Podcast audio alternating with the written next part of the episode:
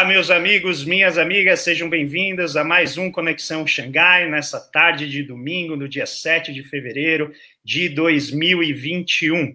É uma grande satisfação estar com vocês novamente Quero deixar o meu grande abraço para todo mundo que está nos assistindo aqui pelo canal e para todo mundo também que está nos acompanhando pela TV 247. Sejam muito bem-vindos. Já vamos, sem delongas, dar início ao nosso bate-papo. Uma semana cheia de promessas, mais uma vez, com Paulo Guedes prometendo mundos e fundos para a semana que vem, essa semana que parece nunca chegar. Por enquanto, estamos muito felizes que essa semana não chega, né, e a gente espera que ela jamais chegue. Mas tivemos aqui essa semana uma série de indicativos e eu vou começar já falando sobre o grande evento da semana, que é o Big Brother Brasil. Brincadeira, nós não vamos falar sobre Big Brother Brasil, mas falar sobre o outro Big Brother Brasil, que foi a campanha, né, as eleições na Câmara e no Senado. E aí nós temos aqui o nosso grande analista político, econômico, geógrafo, historiador, homem que veio direto do Renascimento lá, né, dos 1.400 e alguma coisa para falar para a gente, Elias Jabor, que tem experiência na Câmara dos Deputados, para falar para a gente aí o que, que você viu né, dessa da eleição do Arthur Lira na Câmara dos Deputados e do Rodrigo Pacheco no Senado e o que, que isso sinaliza para a gente em termos da capacidade de governo conseguir emplacar né, uma lista enorme de reformas que eles vêm uh, já falando há dois anos, mas que até agora eles não conseguiram emplacar. Então sejam bem-vindos a todos que estão aqui. Elias Jabor.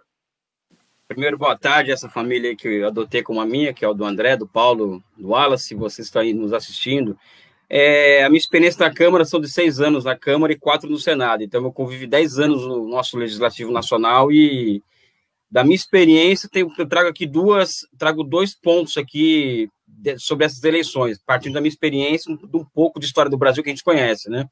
A primeira é que é muito ruim, porque o campo democrático ele foi amplamente derrotado, ou seja, foi uma vitória em primeiro turno com mais de 300 votos do, do candidato do governo.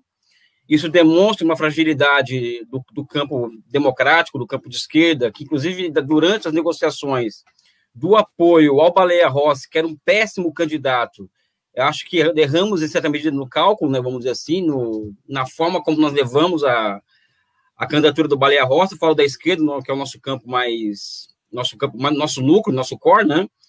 Uh, mas ele, ele, era o que nós tínhamos para, para enfrentar aqui na, na, naquele momento, né? E a humilhação que o Rodrigo Maia passou, que eu acho que foi, foi humilhante isso daí, o que demonstra, em certa medida, que o grande capital no Brasil, eu não consigo separar é, o poder político brasileiro do grande capital no Brasil, ou seja, são, são, do, são duas esferas do poder e da grana que se misturam e que se entrelaçam. O Rodrigo Maia ele deixou de ser o, o, do meu ponto de vista, o interlocutor, vamos dizer assim, privilegiado do grande capital na Câmara, né?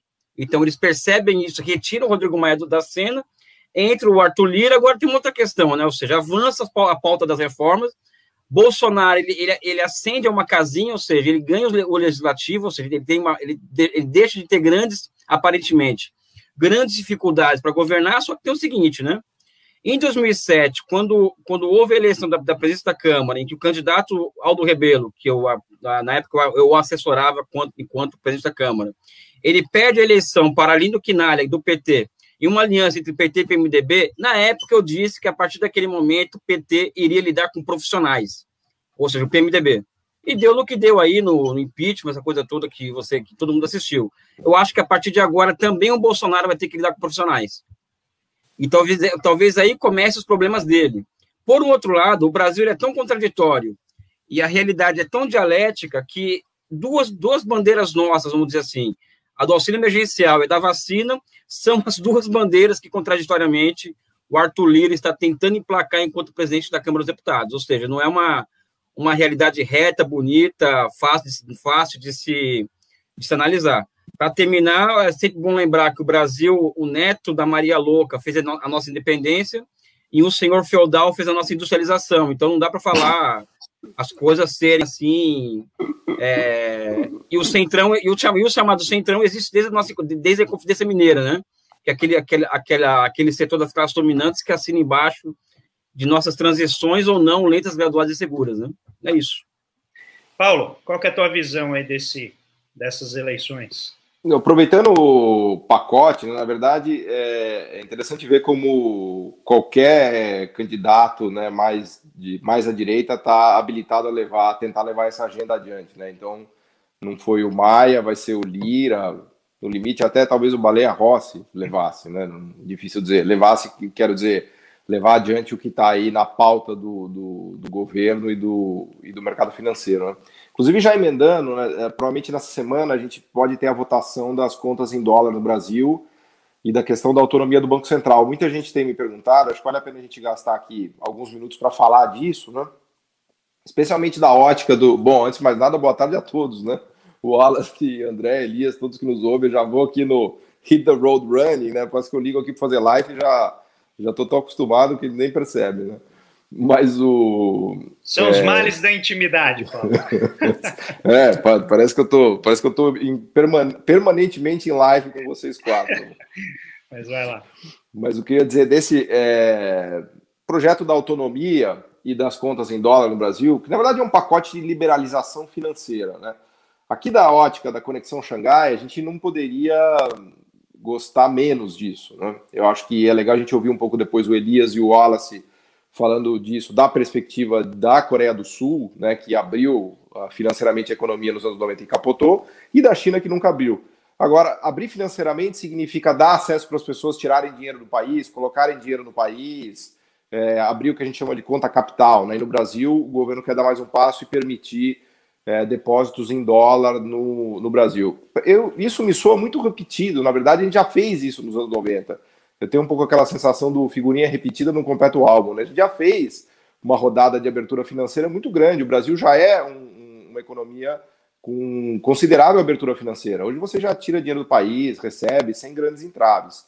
O governo quer dar mais pequenos passos, né? por exemplo, esse de permitir contas em dólar no Brasil, que, a meu ver, não, vai, não traz grandes impactos negativos, por um lado, mas, por outro lado, sinaliza que é, o é como se o governo quisesse abrir mão da moeda. Aliás, vem nesse pacote também a privatização da Casa da Moeda né? e a própria autonomia do Banco Central, que, a meu ver, é um negócio é, assim muito esquisito, porque não existe nada mais importante para um Estado do que o controle da moeda. Então, simbolicamente, olha o que, que o nosso governo quer fazer. Ele quer privatizar a Casa da Moeda. Então, como se estivesse abrindo mão de controlar a moeda. Né? Ele quer que as pessoas usem dólar no Brasil. Então é como se o Estado, o governo estivesse dizendo que a nossa moeda não presta. Né? E ele quer tirar o, o, a subordinação do Banco Central do sistema político. Né? Então, é, é, um movimento que, assim, totalmente contrário do que a China fez nos últimos 30 anos, contrário ao que a Coreia sempre fez com a, com a janela ali é, dos anos 90, e acho que para a gente só não, não, traz nenhum benefício, mas pode atrapalhar. Eu sempre brinco que o Banco Central, a gente cresceu nesse debate, né? O André, o Wallace, Elias, de que o, o Banco Central tem que ser independente dos políticos, que os políticos vão fazer um uso é, populista do Banco Central, ele vai, o Banco Central vai reduzir muito juros para tentar aquecer a economia e tal. O problema é que quando você deixa o Banco, o Banco Central autônomo do sistema político, você acaba colocando ele na mão dos economistas, o que é ainda muito pior, a meu ver, né? Porque conhecendo bem os economistas como a gente conhece, eu tenho muito mais medo de economista do que de político. Político, pelo menos, é eleito democraticamente, tem, né, apesar dos pesares, tem uma orientação pública, enfim. Então, é, enquanto que você passa na mão dos economistas, né, tem, a gente conhece né, essas figuras, como elas se comportam, né, elas acham que tem um conhecimento técnico, científico absoluto, que vão conduzir o Banco Central de uma maneira, é, vamos dizer assim, totalmente científica, e que isso vai trazer desenvolvimento para o Brasil. Então, tudo isso a gente já fez nos anos 90, né? Negócio muito. É, é, é, assim, eu fico meio inconformado, né? Eu não sou Wallace Pistola, mas eu fico inconformado com essa ideia nossa de tentar fazer tudo que a gente já fez nos anos 90 e deu errado, né? A gente está completamente perdido no que está acontecendo no mundo. O mundo inteiro está dando uma virada mais é, New Deal, mais nacional desenvolvimentista, se vocês quiserem, e o Brasil está tá tentando ir para uma agenda ainda mais aguda de abertura financeira que ele já fez nos anos 90 e que já não resultou em nada, né? Então é uma pauta, assim, é uma pauta mofada, né? Obsoleta, mofada e que, e que os nossos capitães acham que é o que vai nos salvar, né? Ou seja, o negócio mais, mais perdido do que isso, eu acho que é impossível, né? Eu adicionaria hoje, o Marcos Lisboa publicou um artigo na Folha e ele é muito pouco lido, né, pelas, pelas pessoas que frequentam a nossa bolha, mas eu gosto de ler porque às vezes existem lampejos ali de, de esperança, e ele, uma das esperanças que surgiu ali naquele artigo foi que ele disse assim, olha, esse projeto da autonomia do Banco Central aí, agora não serve para nada, já está há tanto tempo falando de autonomia do Banco Central que ela já é efetiva. É, nosso Tudo que você tem que fazer é, é autônomo. É, é oficializar algo que já ocorre. Né? É. Essa coisa também, até eu queria depois ouvir o Wallace e o Elias falando dessa parte de finanças e abertura financeira na Ásia, porque esse realmente é um tema muito caro, muito importante, né? Mas às vezes eu tenho a sensação que é um pouco a coisa de entrar na OCDE. Parece que se a gente usar o dólar no Brasil, a gente vai ficar rico, sabe? Puta, estamos ricos agora porque a gente usa dólar, né? Então, assim, é uma coisa quase meio besta, né? Entramos na OCDE, então ficamos ricos, né? Quando na verdade é o contrário, porque se a gente entrar na OCDE, a gente vai abrir mão de todas as políticas industriais que a OMC ainda nos permite fazer. Se a gente começar a colocar dólar no Brasil, a gente vai abrir mão da política monetária e da capacidade do governo se financiar na moeda doméstica, né? Então é, é justo o contrário, né? Se você pegar Equador, todos os países se dolarizaram, a Argentina que acabou se dolarizando por uma via torta também, esse é o caminho para o fracasso, para o fra fracasso. Né? Então, é, eu acho que da ótica do, da conexão de Xangai não tem nada a ver com a conexão de Manhattan, né? Wallace. Opa, e aí, boa tarde, Elias, Paulo, André, muito tempo que a gente não se vê, não se fala. Elias tá com o cabelo todo de lado hoje, tá bonita pra caramba, velho. ele passou até gel. Hoje ele tá todo na produção. então, cara, primeiro. Eu cortei o cabelo, cara. É, então, cara, tá ah. bonito pra caramba. Mais do que já era, né, cara? É. Para, deixa, ninguém, ninguém, deixa ninguém descobrir o nosso caso, não, cara. É público, cara, é público. É um caso, é um caso asiático. É um caso Eu, é, asiático. É, então. É um caso asiático, Paulo, é isso mesmo. É quase uma decisão diplomática essa, é. né? Não, nós somos, a, nós somos rapaz, eu e o Wallace somos a reunificação coreana, cara. Eu, eu a Coreia do Popular, ele é República. É verdade, é, cara. Agora, agora tudo se encaixou. Agora entendi. Pronto, a live, a live já fez o que ela tem que fazer, que é ter a risada Não, eu sou simpático à Coreia Popular e ele é simpático à República da Coreia. Ou seja, é. caminho da reconciliação, pô. Cara, assim, tem dois pontos aí que eu acho que. Primeiro, a questão da eleição da, da, da, Câmara, eu acho que tem um ponto interessante.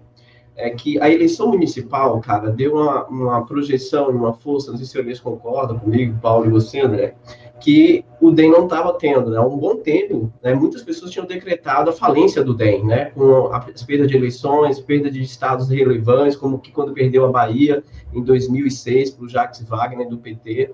E o DEM ressurgiu, cara, nas eleições para prefeito. Né, com ele, elegeu é, prefeitos em várias cidades, vereadores. E, e, o DEM volta à sua origem em termos de comportamento. É importante sempre na minha concepção, né, que o DEM é uma antiga arena, um antigo PFL.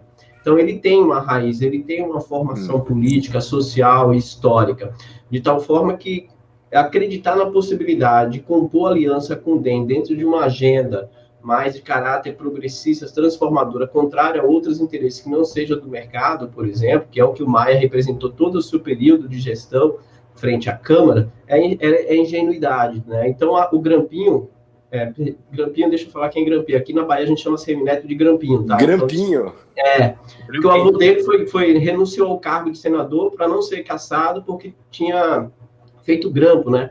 Para é, verificar o voto das pessoas no Senado. E aí a gente chama o neto dele de Grampinho aqui na Bahia, né? Até, até o Caetano Veloso, recentemente elogiando, chamou de Grampinho. Então também me sinto no direito de chamar. Se o Caetano Veloso chama, eu também chamo, cara, entende? Então, assim, não é nenhuma. Mas, assim, o Grampinho, ele se colocou e se mostrou muito mais forte dentro do DEM do que o Maia, né? Porque ele que fez toda a composição hum. em prol do Arthur Lira. E, e, eu acho que fica muito em evidência, muito claro, né? E, inclusive, na última entrevista que ele deu também, logo depois da composição da eleição da, da do Lira, é, ele deixou claro que ele está muito mais. É, próximo do Bolsonaro do que distante, né? Principalmente pensando na eleição do próximo ano. Então, acho que esse foi um recado, foi um acontecimento muito importante, principalmente para aqueles que acreditavam na possibilidade de compor aliança com o DEM. Eu acho que, desde o início, sempre acreditei que isso era improvável. Né? Ah, sobre a questão do Banco Central, cara, o Paulo falou uma coisa muito importante, né? A experiência da Coreia, o Paulo até postou no Twitter semana um livro é, que é, eu acabei de ler já, na verdade, né? Estou fazendo alguns trabalhos, mas é, em relação à Coreia, E tem um livro de Development Mindset, Mindset né? É, a mentalidade do desenvolvimento na Coreia e como que a, na Coreia, após 98, está se voltando a um ativismo financeiro.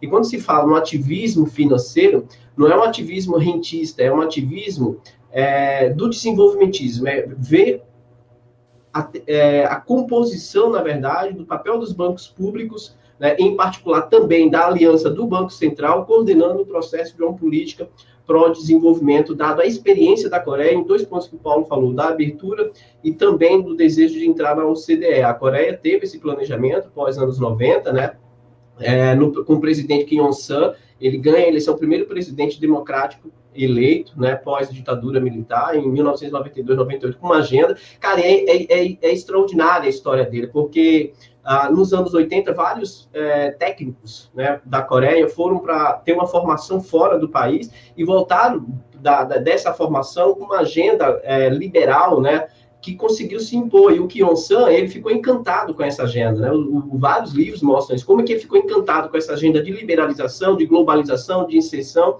adotou essa agenda que vai resultar na crise de 1997. Duas variáveis são importantes nessa crise, André, né? já que a gente vai depois se aprofundar, só tocar, que é a entrada dos bancos estrangeiros operando em curto prazo, né? O abandono da política monetarista ou monetária em prol do desenvolvimento, uma política mais de caráter monetarista, né? estimulando também o rentismo e a abertura de conta capital, cara, com o abandono do controle da política cambial. Então, isso compôs. Isso foi uma época que eles começaram a assistir Manhattan Connection ali na Coreia, possivelmente. Uns, uns cinco anos ali. Depois eles pularam fora. Foi... É engraçado porque assim, esse período aí, né? Esse período aí é o que dá faz surgir pessoas como Ricardo Amorim, né, que é um coach sobre a Coreia, sobre a Ásia, que fala um monte de bobagem sem conhecer a Coreia, como eu li um artigo essa semana, ontem, que me mandaram, né, é, acho que foi no Infomoney, uma coisa assim, rapaz, uma coisa assim, é surreal, eu nunca tinha, eu, eu, eu li, foi para uma coisa que a gente pode discutir depois, Opa. mas assim, Olha lá, já estou sentindo a temperatura subir. A temperatura está subindo tem, tem várias afirmações, tipo assim, o cara falar que já nos anos 70, há 20 anos a Coreia já era livre, né, uma economia aberta, é de uma ignorância, de uma imbecilidade sem tamanho, cara. Falar que já nos anos 70, veja, a Coreia saiu da colonização dos Estados Unidos em 1962 com o golpe militar com o presidente Park. A gente tá falando de 62, o cara tá falando que em 50 a Coreia já era uma economia livre, aberta, entendeu?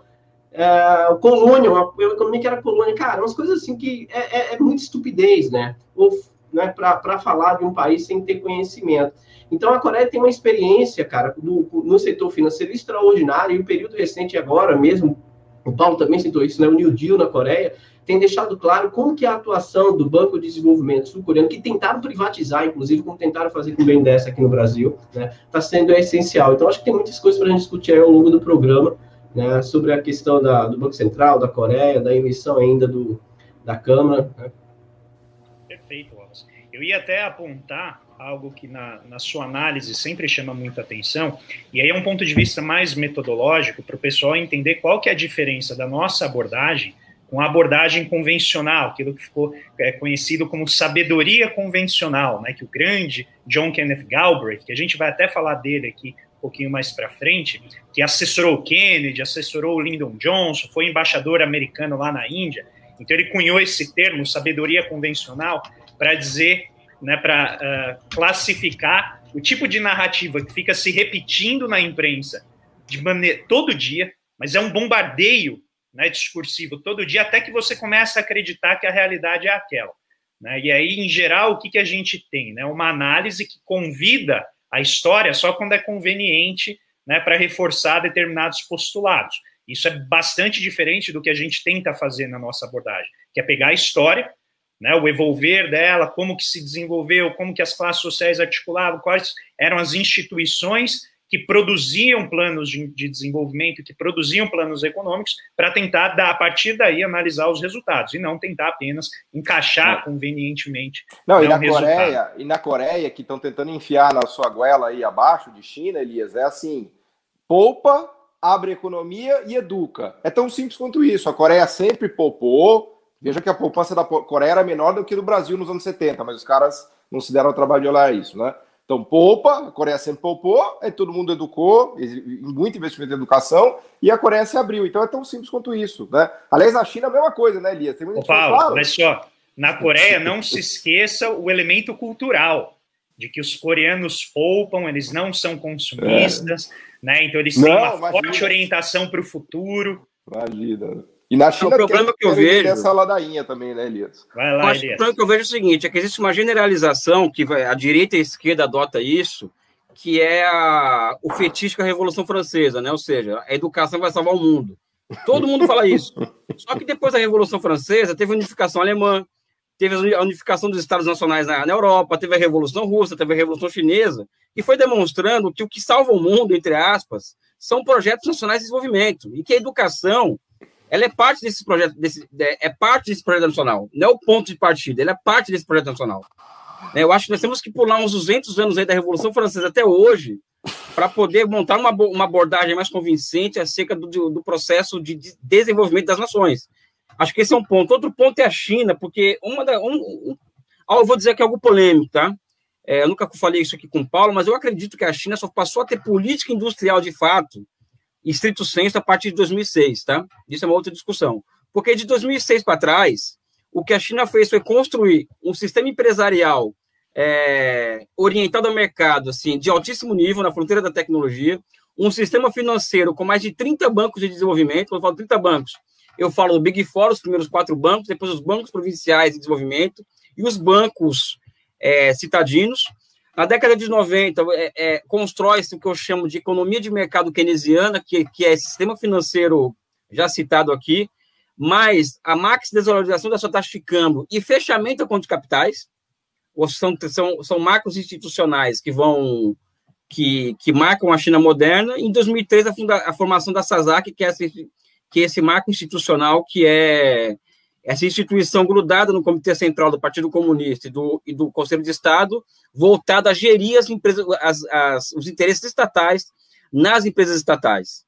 Então, a China cria, na década de 90, um sistema complexo capaz de, de tocar para frente grandes reformas, grandes, grandes é, pacotes fiscais. O primeiro que eu chamo de um ensaio geral de intervenção em massa do Estado na economia, que foi o grande desenvolvimento do Oeste, 99, resposta à crise asiática de 97, e o segundo foi 2008, uhum. que é o que eu chamo aí de consolidação de uma nova economia de projetamento, também é uma outra discussão.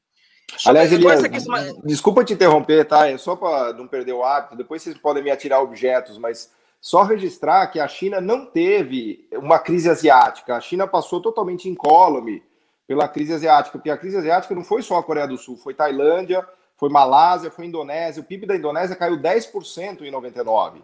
Então, essa abertura financeira, que é uma lorota aqui no Brasil, até hoje acreditam nisso, que eu acho um, uma coisa absurda, assim, é realmente ridículo, não tem outra palavra, mas os asiáticos do leste, eles acreditaram nisso, porque eles foram fazer doutorado em Chicago, nos Estados Unidos, eles acharam que eles eram IUP, aí eles voltaram para a Ásia e abriram suas economias financeiramente. Isso vale principalmente para os caras lá do, do da Indonésia, lá os Chicago Boys da Indonésia, vale também para o que aconteceu na Coreia, vale para o que aconteceu na Tailândia e na Malásia. Foram crises bombásticas que se deveram à abertura financeira, principalmente, que veio aquele capital motel que a gente já conhece, fica ali, faz uma baguncinha e tal, vai embora e não desenvolve o país coisa nenhuma. A China não, ela passou largo disso. A China, e veja, em tese, a China poderia também ter passado por uma crise porque ela estava no epicentro da crise asiática, mas ela, assim, ela passou nem nem reparou que teve crise, né, Elias? Ela foi, inclusive, ela acabou avançando mais nessa época, né? Desculpa a interrupção. Então, o que acontece é que a China, ao avançar, ou seja, ao, ao abrir, vamos dizer assim, uma. Um, um,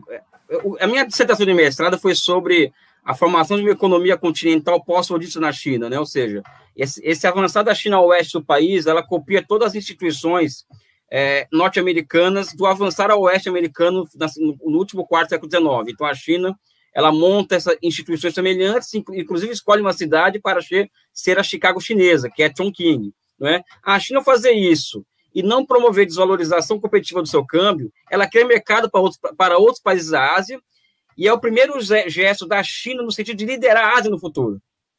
Não é? Porque a Coreia do Sul passa a avançar sobre o mercado chinês a partir daquele momento, etc. Uhum. Para finalizar aqui, são dois, são dois pontos que eu acho que a China tem vantagem em relação aos demais países daquela região. O Wallace está fazendo uma campanha para o nosso amigo Moon lá, na, lá na, na, na, Coreia do Sul. Não, ele está correto. Mas o que, que demonstra isso? Ou seja, o Moon, ele, o Moon, Alas, me corrija, tá, Alas, estou falando sério. Ele traz um, um ar de respiro desenvolvimentista para a Coreia do Sul, mas ele pode perder a eleição. Ou seja, a instabilidade institucional da Coreia do Sul é um problema para quem pensa em desenvolvimento de longo prazo. A China não tem esse problema. Né? Ou seja, porque a China é uma democracia não liberal, é diferente da Coreia do Sul.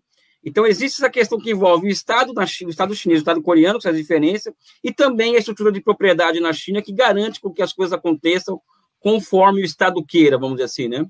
Elias, eu acrescentaria, eu vou... rapidinho, André. Pode, vai lá, Wallace. Vai eu acrescentaria, Elias, outra variável, cara, que a China tem, que é mercado interno, né? Você ter, cara, 18% da população mundial não é pouca coisa para a China se impor, né? Não, se impor, cara, numa agenda, entende? É, e a China foi responsável por duas variáveis na Coreia, por exemplo. Primeiro foi recuperar, como o Paulo falou, da queda do, do, de 98, da crise, né? A, a queda do PIB na, na Coreia foi de menos 5,8%, é a maior queda do PIB depois da Guerra da Coreia, não é pouca coisa, né? E a taxa de desemprego foi bater 8%, coisa que para a Coreia foi extremamente problemático.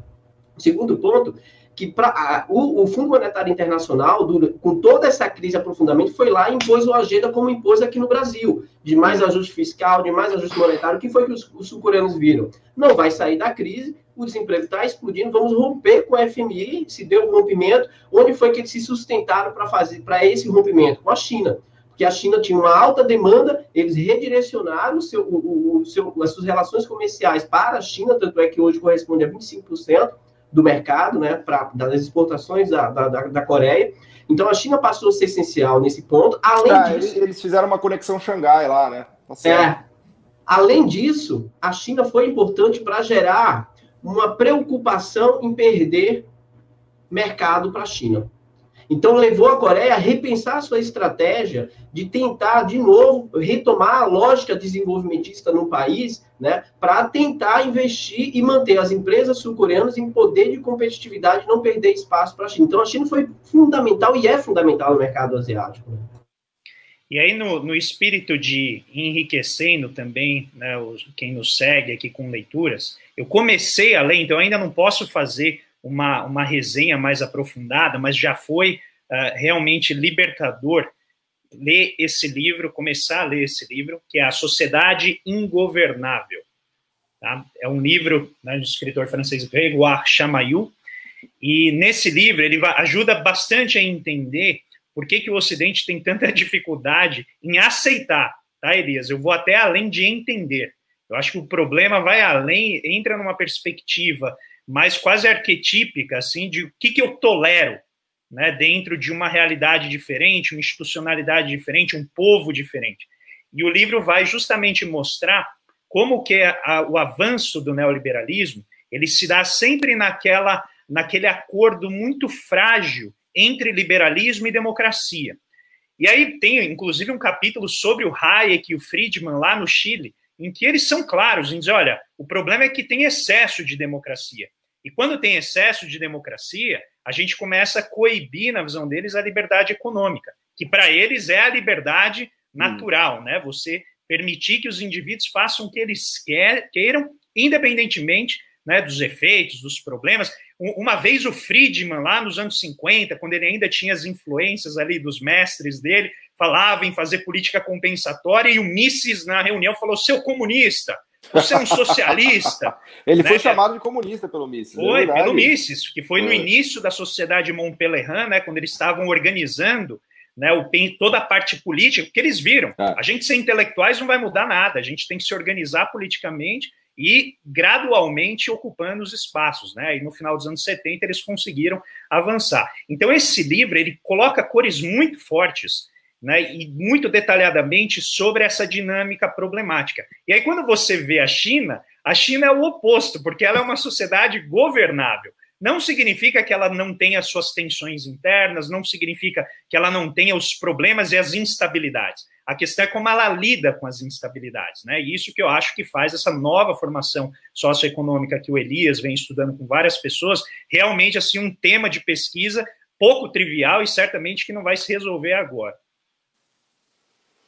Eu acho que vale aprofundar essa coisa do, da relação com o exterior, né? Porque é uma pauta que a gente sempre bate aqui é, da importância do projeto nacional. Eu acho que quando você faz abertura financeira, que é um pouco do que o Wallace estava falando e que o Elias sempre nos diz que a China nunca fez, a abertura financeira é aquele passo quintessencial para você não se desenvolver. Né? Porque, primeiro, você imagina que você vai se desenvolver com a tecnologia estrangeira, ou seja, que as multinacionais vão chegar no seu país e vão te desenvolver, que é o equivalente de você pedir para o leão desenvolver seu país. Né? Depois você dá um passo além ainda, você fala, não, não estou satisfeito só com as multinacionais, eu quero que o capital financeiro estrangeiro venha me desenvolver aqui. Bom, mas aí é um negócio completamente estúpido. Você acha que o capital financeiro estrangeiro vai entrar no Brasil e vai te desenvolver? Quer dizer, é uma ideia completamente é, deslocada, né? E, e, e, a, minha, a minha angústia é que o Brasil quer insistir, ele quer dar mais esse passo, que na verdade ele já deu, né? Que foi um passo em falso, né? Que não, não nos levou para lugar nenhum. Então é realmente deprimente olhar o Brasil do, do da conexão Xangai, né? Eu acho que tinha até um. Oh, desculpa, Elias, pode falar, Elias. Não, não, é, é pelo seguinte, eu, eu, é, eu tenho uma coleção de capas de revistas, jornais e brasileiros e estrangeiros sobre quando a China vai quebrar. É, as previsões e tal. Desde a década de 90 eu coleciono isso. E a, a primeira vez que fui à China foi em 2004. Aí fui para, para fui, fui, fui olhar a obra de Três Gargantes, porque foi um dos temas da minha dissertação, foi, foi falar daquela obra. E na cidade que, que é a obra, eu fui visitar um banco, um banco, um banco de, um banco de, de, de é, o banco da China, né, o banco, um banco comercial estava funcionando ali. Fui lá falar com o gerente, tal, previamente autorizado pelo Partido Comunista, tudo armado, né? E tava um cara do meu lado sendo meu intérprete com ele. E ele estava atendendo um telefone e atendi o telefone no outro e ligava de novo para outro. E estava liberando crédito, ou seja, para as pessoas que estavam pedindo e é crédito podre, né? ou seja, era, era claramente, clara, claramente assim, um, o, o, o, gerente de banco era um senhor feudal ali mesmo, sabe? Ele distribuía o dinheiro dele, né? Aí, quando eu cheguei no Brasil, eu contei essa história no IPEA. Eu fui, eu fui no IPEA fazer uma apresentação, né? O IPEA já completamente dominado por, por, pela sabedoria convencional, né? Pelos amigos do Wallace. É. Não, nós, é, não, quem me levou para falar lá foi, inclusive, a Luciana Acioli, que é uma, uma amiga maravilhosa que eu tenho, uma grande economista, né? Quase fui expulso de pé porque falaram. Tá, eu, eu, contei essa história, né, dessa da minha experiência ali com. E aí o pessoal começou a gritar, começou, tá vendo só como o sistema financeiro desse, um país desse vai quebrar em breve? Cara, cinco pessoas que eu não vou citar o nome, um falou cinco anos, outro 10, 15, 20, ou seja, uma hora vai quebrar. E está até hoje funcionando. Porque o problema é que a China conseguiu construir uma coisa chamada soberania monetária. Porque enquanto estava tá, tendo aquele empréstimo para o senhor feudal, ali como eu chamo, o país estava construindo capacidade produtiva instalada, que é o limite físico para a impressão da moeda, que é entre nós, um dos limites físicos para, para isso, né? Enfim, essas coisas que a gente... É, é um limite físico, né? Enfim, é, é uma história que pode contar, né? Porque é, a sabedoria a, convencional é a não sabedoria. Ásia, assim, até né, no espírito, André, que a gente estava falando de dar dicas de leituras e livros aqui, tem um livro muito legal que é o Crises, Manias e Pânicos, do Charles Kindleberger, que é um clássico das bolhas financeiras. Né? Todo mundo tem aqui. Se o Elias abrir o armário dele, do lado da camiseta do Corinthians, vai estar o livro do Kindleberger, o André também. Acho que provavelmente nós quatro aqui lemos cada um umas duas vezes esse livro, né? E eu acho legal, porque assim, esse livro basicamente ele conta a história das crises financeiras, né? Desde as tulipas, na Holanda, no, na França, na Inglaterra. O legal de você ler esse livro é que você acha que você passa por duas ou três crises financeiras, você fica meio nervoso, né? Depois, quando você lê esse livro, você vê que tem mais de 500 catalogadas, né? Então é totalmente normal, vamos dizer assim, do capital financeiro privado se meter em crises, né? Depois isso viria a ser formalizado pelo Raymond Minsky de uma maneira mais bonitinha e tal. O Kindleberger é um, é um Minskiano, né? Mas o, o, pulo do gato da Ásia é que eles meio que conseguiram dar um bypass nesses ciclos minskianos. Né? Você não vê lá uma, uma crise, manias e pânicos. Né? Por quê? Porque o sistema financeiro é público. Então, no sistema financeiro público, no final do dia, o governo vai lá e injeta capital e o banco não quebra. Então, na China, a gente viu muito disso. Né? E na Coreia do Sul era o que a gente estava falando agora dos 90. Tá dando um eco aí tá dando um eco. Eu não sei se alguém ligou na. Vamos ver. É... Mas continue, eu vou, eu vou emudecer os outros. Tá. Então, é, o que a gente vê na Ásia é que eles meio que suplantaram um pouco essa, esse crises, manias e pânicos. Né? Claro que, porque no sistema financeiro público não há uma liquidação.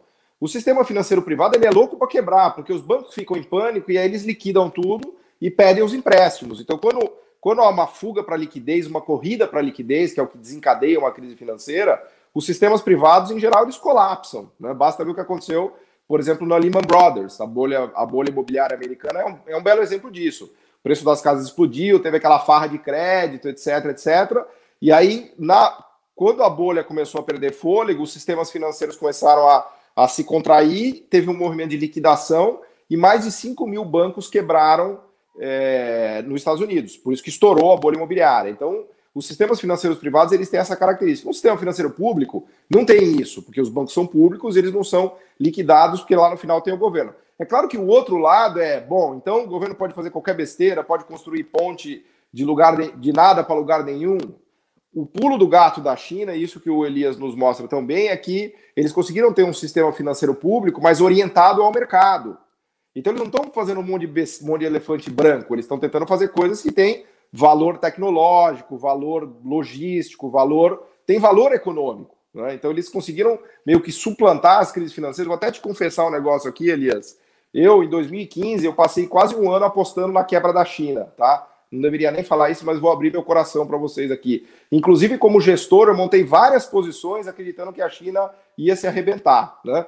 Perdi um dinheiro desgraçado e nunca mais fiz isso, nunca mais vou fazer isso. Então foi um ano foi uma grande lição para mim. O 2015 foi o ano que eu apostei contra a China. Aliás, não fui só eu, vários gestores fizeram isso, muitos famosos. Por exemplo, no Brasil, o Stuberger, que é o grande gestor brasileiro do Fundo Verde, ele passou o ano inteiro apostando contra a China e perdeu uma fortuna. Aliás, basta vocês entrarem no site lá da gestora verde, vocês vão ver. Outro cara que apostou muito, que é o Kyle Bass, que foi um cara que ficou bilionário na bolha imobiliária americana, vocês devem ter assistido o Big Short. No Big Short, eles contam a história de alguns hedge fund managers que ficaram bilionários, porque eles apostaram no estouro da bolha imobiliária. E o Kyle Bass, que é um deles, é, o próximo passo que ele quis dar foi apostar contra a China. Também perdeu uma fortuna, né? Então, é, a China realmente tem essa outra natureza do sistema financeiro público que não quebra.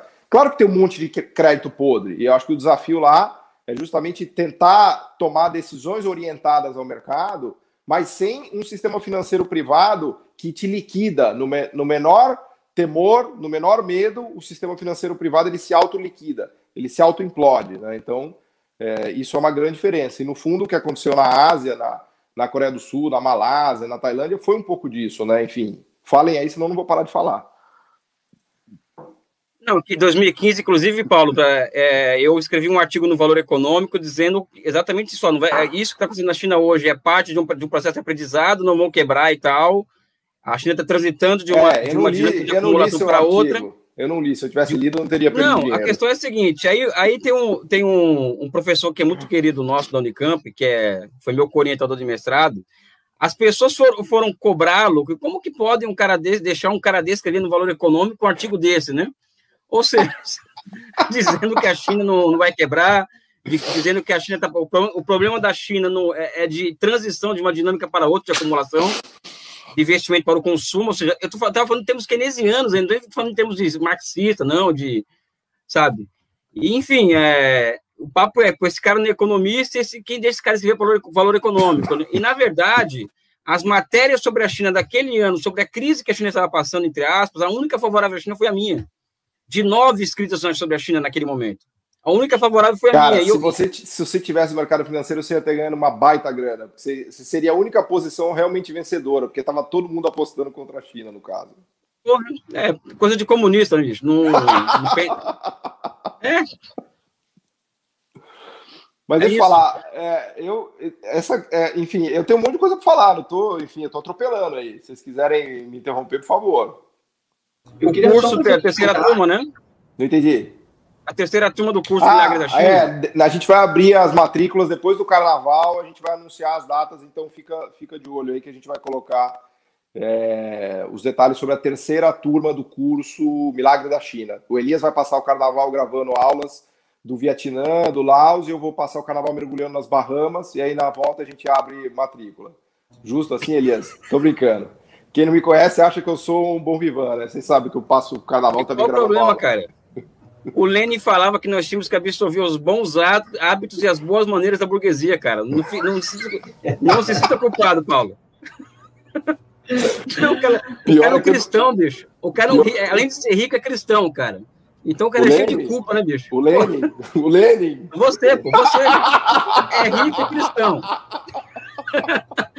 Aí vai para as barramas e sente culpa disso, cara, entendeu? É, tô discutindo com o meu terapeuta, tá foda, cara. Esse negócio Ô, de Paulo, culpa é A gente só pede para você postar as fotos como TBT, tá? Lá para frente, só para não, não infernizar a gente durante o feriado. Posta depois, só... tá?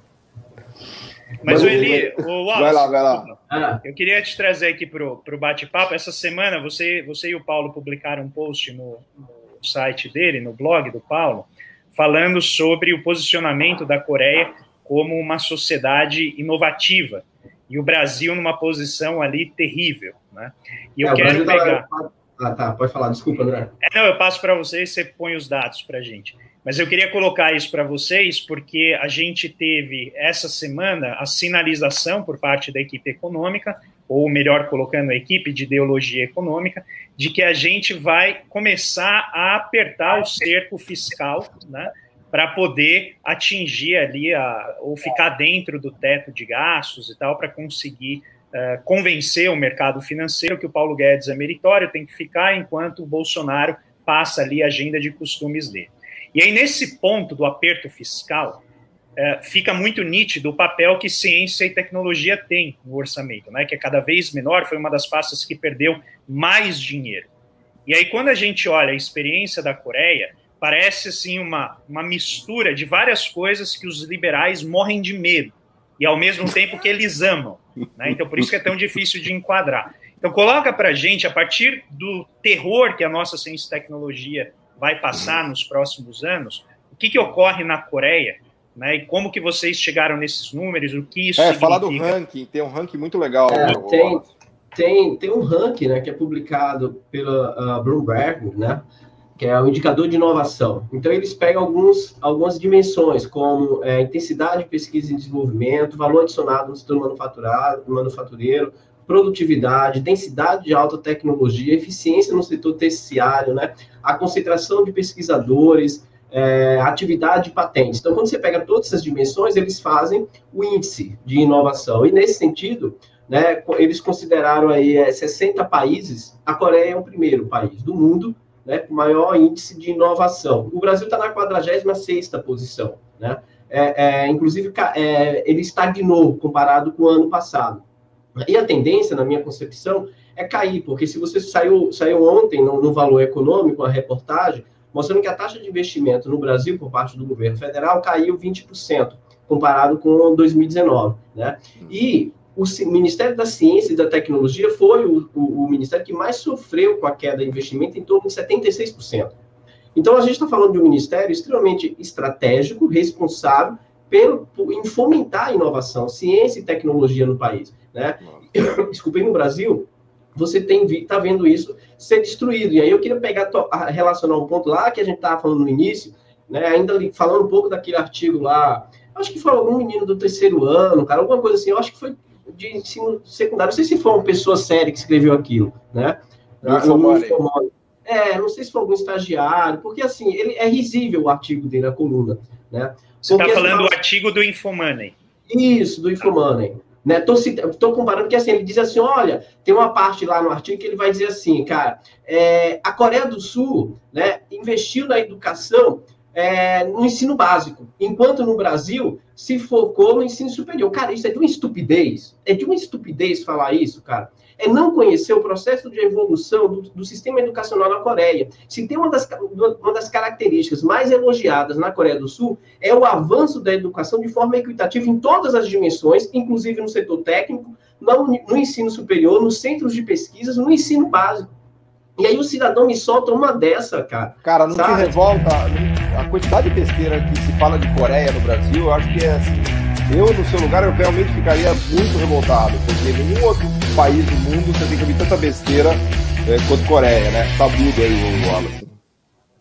Eu fico, eu fico muito puto da vida, cara, porque assim, é de um nível de imbecilidade, cara, assim, Pô, vai, vai ler, cara, vai entender o processo de evolução histórica para não ficar reproduzindo abobrinha, sabe, cara, falando bobagem. Não, basta, basta ler os planos quinquenais, assim, não é muito difícil. Tá escrito no plano quinquenal. Paulo, Paulo não, não, vou nem tão longe, cara, porque talvez a pessoa leia e não tenha capacidade de interpretar o que significa um plano quinquenal, sabe? Pela formação ocidental, de não saber o que é plano.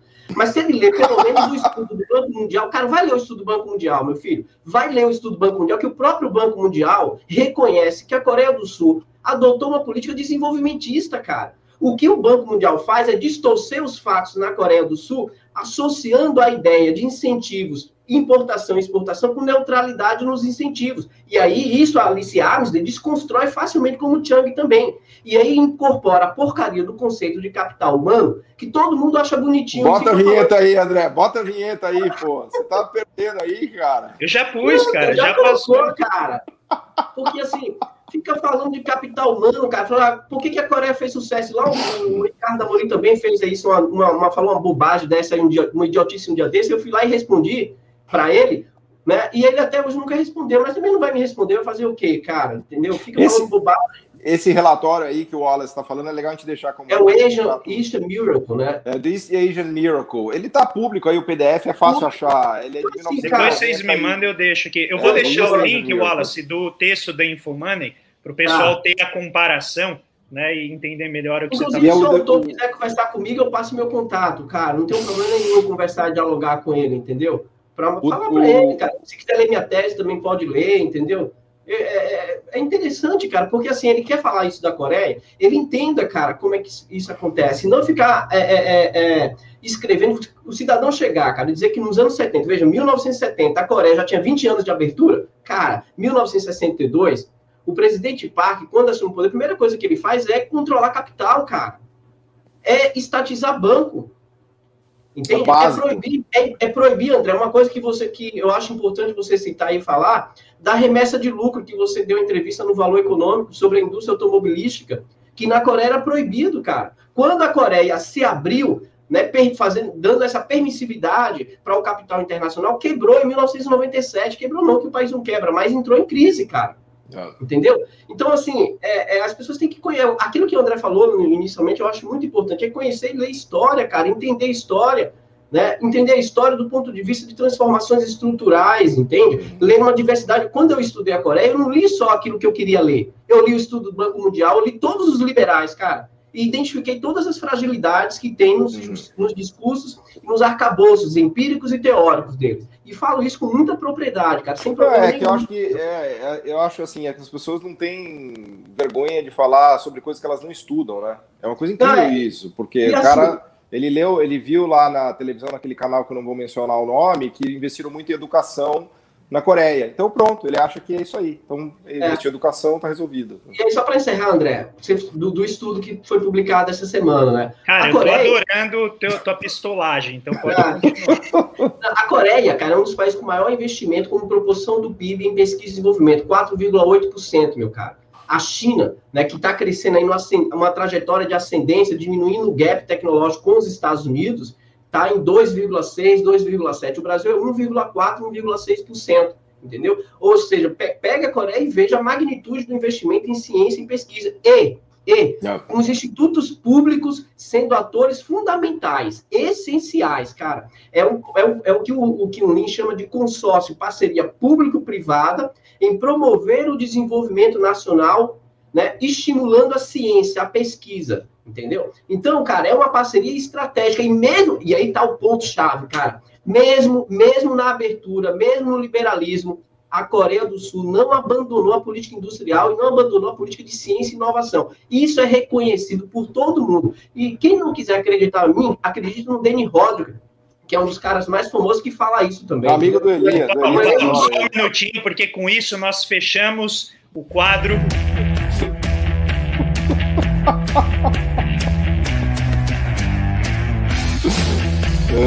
Deus do céu, muito bom.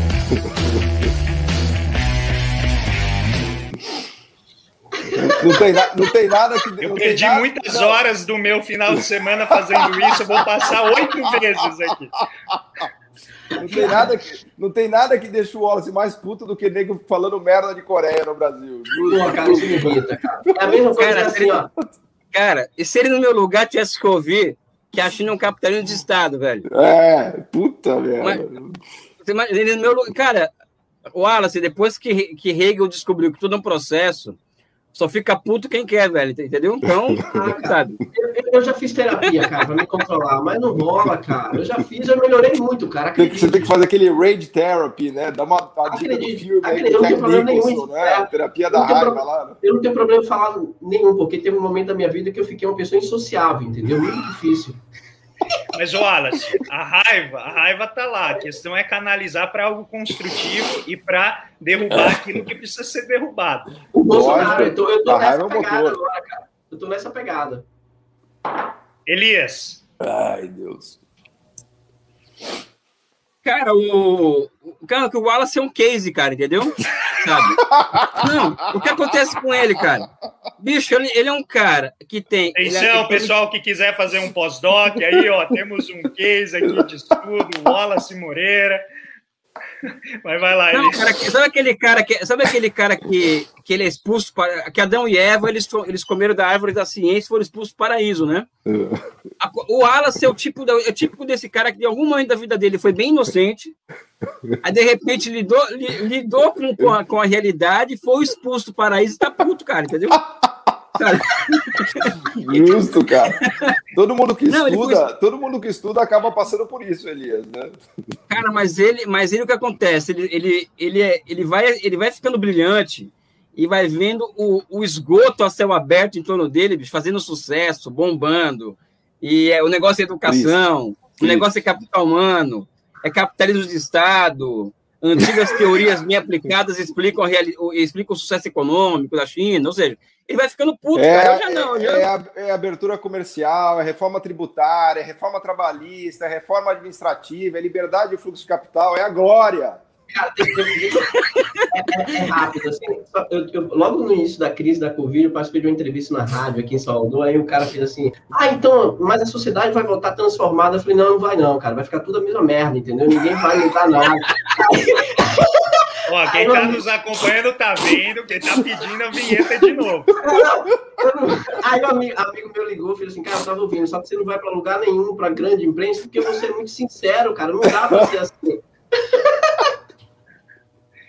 Você não dosa as palavras, né? O cara vai recuperar, não, vai recuperar, vai recuperar não, porra nenhuma, cara. Isso tá aí ele falou assim: a pessoa vai, vai precisar mais de desenvolvimento sustentável, vai não sei o quê, vai ser mais solidário. Não, eu falei, não vai, cara. Não vai, vai mudar nada. Já, é todo, toda a crise é isso, entendeu? Não vai. A crise de 2008 levou as pessoas a achar que ia reformar o sistema financeiro, então tá aí a mesma merda, cara. É.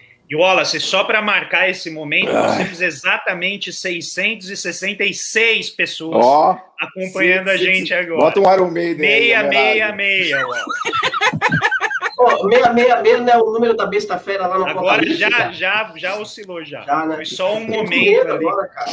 Foi um eclipse Ai, momentâneo. Deus.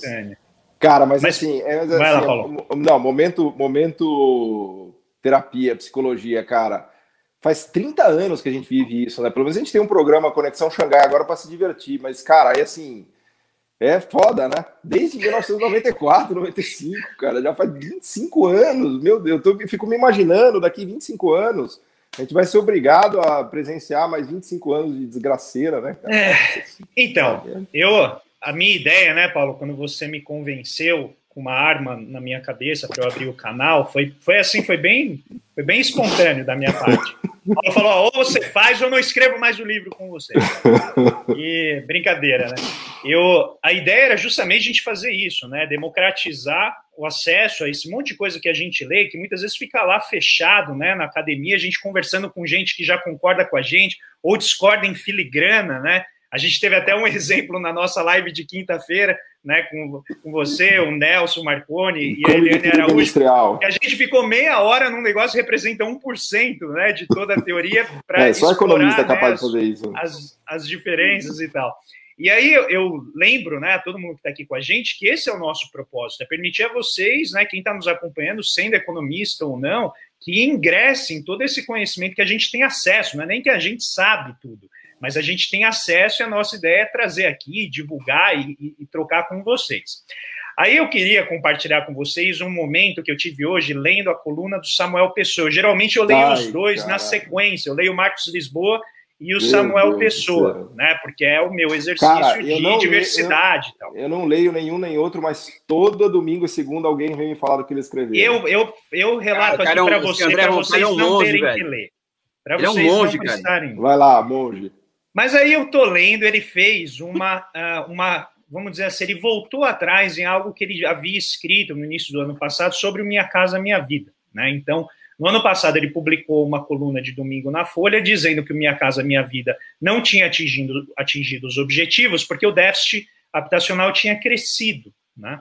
Então ele foi lá e falou: olha, tá vendo, é um programa que não funcionou, a gente precisa fazer sempre análise de custo-benefício, estudar antes de fazer os programas, senão a gente desperdiça recurso do, do orçamento e a gente precisa fazer o ajuste fiscal, aquele o argumento tradicional. Aí hoje saiu uma tese de doutorado, né, orientada por uma colega dele lá da. Agora eu não sei se é da FGV, mas imagino que sim. E aí ele então voltou atrás com base na, na tese de doutorado, essa moça estudou Rio de Janeiro ali, pegou uns dados, formou o que eles chamam de um experimento, né, porque havia um sorteio para as pessoas que iam ter acesso ao programa, então com isso tem o que a gente chama de uma aleatoriedade, ou seja, não tem nada né, selecionando por alguma característica quem vai receber aquele benefício. Então, você tem o que eles chamam de um experimento natural.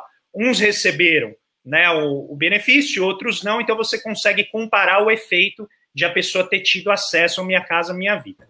Quando e aí ele... Folha, né? Foi na Folha, Isso, tá na Folha. Depois eu vou deixar o link aqui para vocês. E aí a conclusão do, do estudo, vocês vão ficar chocados.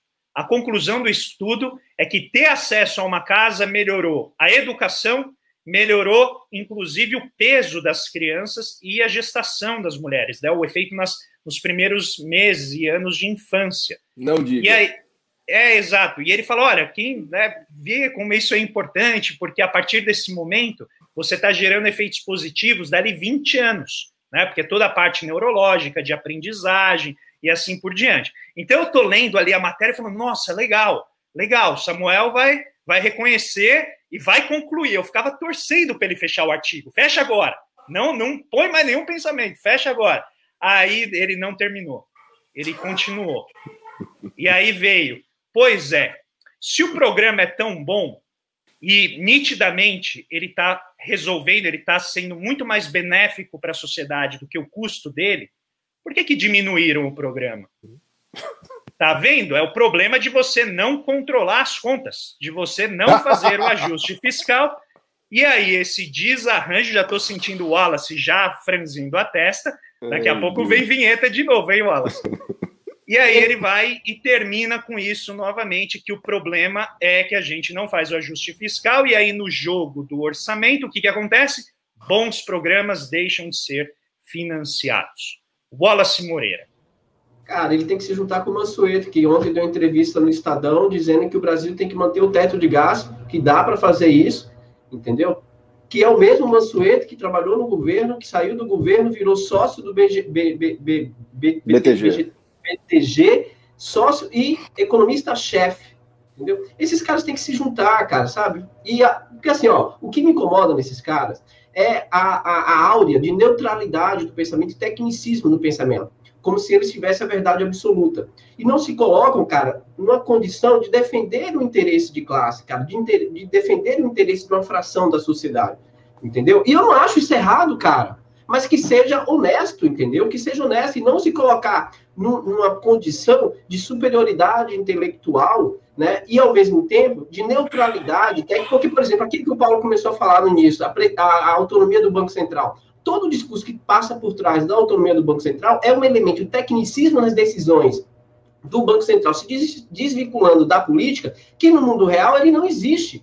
Porque à medida que você tem a autonomia do, do, do Banco Central, por exemplo, em um país periférico, né, com a conta de capital aberta, que sofre a, a, uma, uma, uma, pressão do capital, né, que pressiona uma decisão sobre a política monetária, isso perde todo o caráter de tecnicismo e deixa muito em evidência os interesses que estão por trás dessas decisões. Então, a, a, a postura do Samuel, assim como do Mansueto, tem seus interesses. Não é algo neutro, não é algo técnico. Entende? E é isso eu estou falando porque muitas vezes esse discurso é usado para desqualificar a crítica, porque é ideológico, porque é de esquerda, porque é ultrapassado, entendeu? Esses caras diziam que o Brasil não chegaria a janeiro para poder financiar as contas públicas, porque ia quebrar. Eu estou aí, cara, esperando. As... Eu falei isso para um aluno meu em economia brasileira. Ele disse que o Brasil ia quebrar. Eu falei, ó, se quebrar, me manda um e-mail me cobrando. Valeu, camarada, que eu estou esperando e-mail até agora. E aí, Wallace, eu volto à fala que o Elias sempre faz aqui, que o nosso problema é político. Ou seja, o nosso problema não é falta de conhecimento econômico. A gente nunca desconfiou que o Minha Casa Minha Vida tivesse efeito positivo, por um motivo muito simples. A melhor coisa que afeta a saúde de qualquer pessoa é ela não pular esgoto, ela não entrar em contato com condições sanitárias né, que são péssimas para a saúde dela, isso afeta a gestação da mãe, afeta a alimentação da criança nos primeiros meses, nos primeiros anos, afeta o acesso da criança à escola, afeta o acesso da criança à saúde como um todo. Então é óbvio que se você melhora a infraestrutura e o Minha Casa Minha Vida teve esse viés de ir para lugares onde a infraestrutura já era boa, ou seja, você deslocou pessoas para lugares que já tinham uma infraestrutura, né, saneamento, né, ruas pavimentadas, tudo isso que já gerou um, um efeito positivo. A questão agora é como que a gente abre espaço no orçamento para esse tipo de gasto. E por que, que eu levantei esse tema? Porque se com um programa que é efetivo indiscutivelmente agora com um experimento do jeito que o pessoal do mainstream gosta. Então tá lá comprovado entre aspas, deram, mas eles aceitam. Fizeram Só concluir, com lentilha, Paulo. deram lentilha também lá. Isso, mas não vamos falar isso que o pessoal fica bravo quando a gente fala do exemplo da lentilha. E, aí eles fizeram o exemplo lá, o, o estudo direitinho. Ninguém tinha dúvida quanto a isso. Então tá pronto. Agora a gente sabe o que faz. O que dizer para ganhar espaço no orçamento para ciência e tecnologia, que é um negócio, você tem que investir por décadas antes de dar efeito e não pode parar.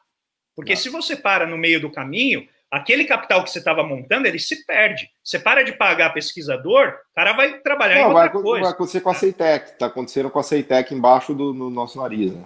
Vão fechar a Ceitec. Exatamente. Mas, Paulo, o pessoal aqui está perguntando quando que vão abrir as vagas para o curso de vocês. Semana do carnaval, depois do carnaval a gente vai anunciar, não tem. Então vocês vão abrir e ainda vão anunciar. Elias, Está muito quietinho hoje, Elias. Vamos lá. O Elias está feliz.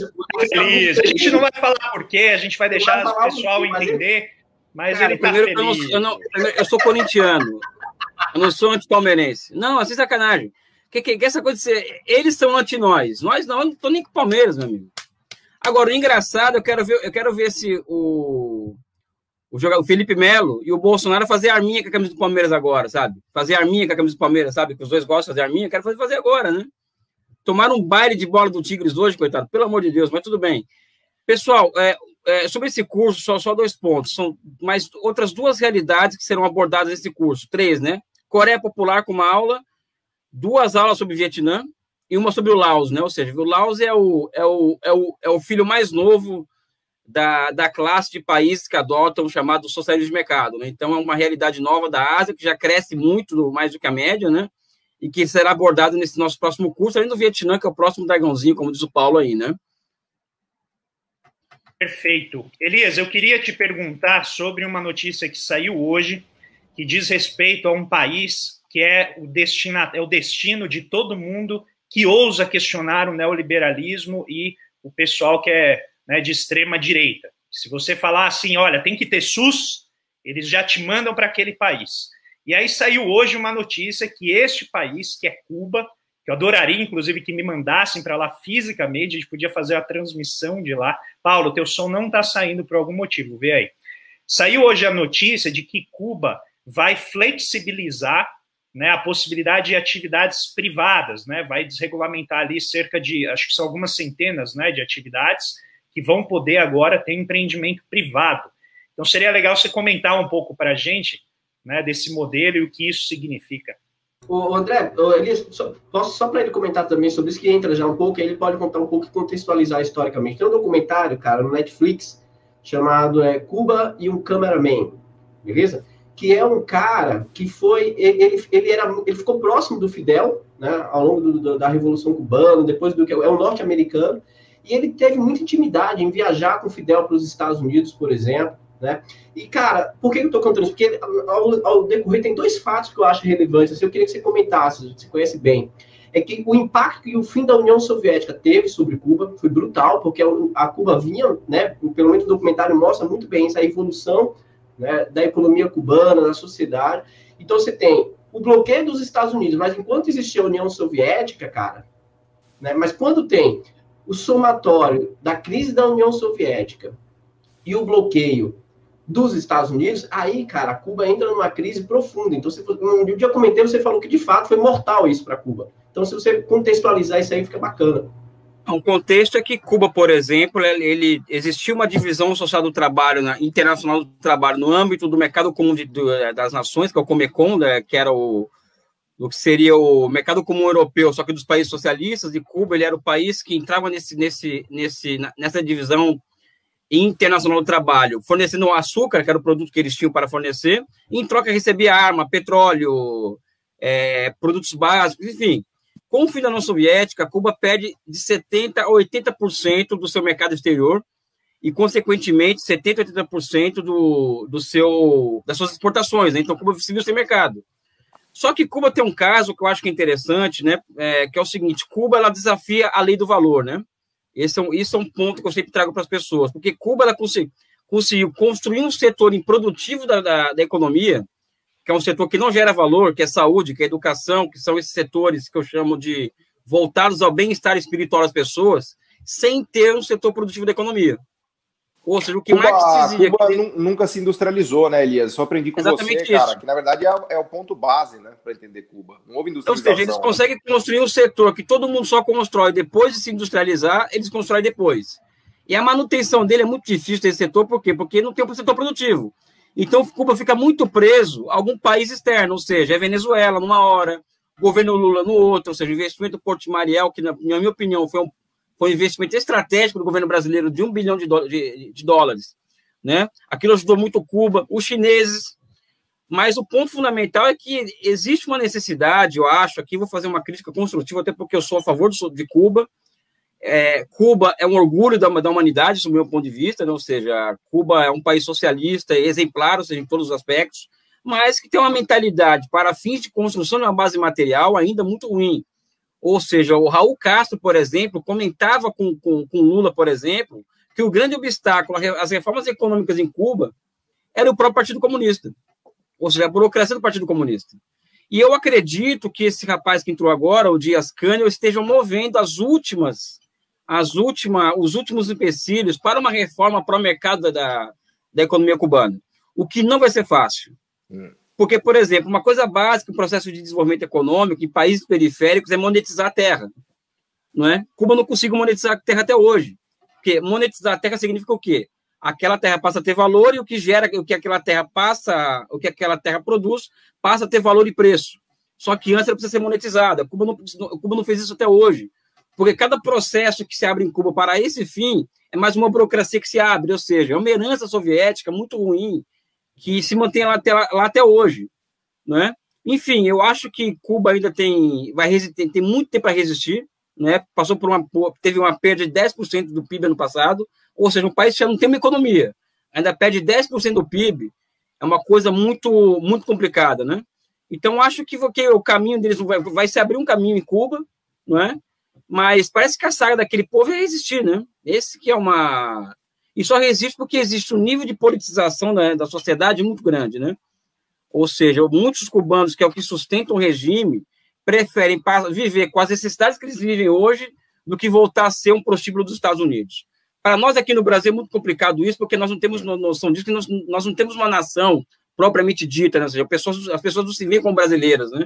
Hum. Os cubanos se veem como cubanos, e, a, e o orgulho nacional cubano está acima até, da, até das necessidades materiais deles próprios.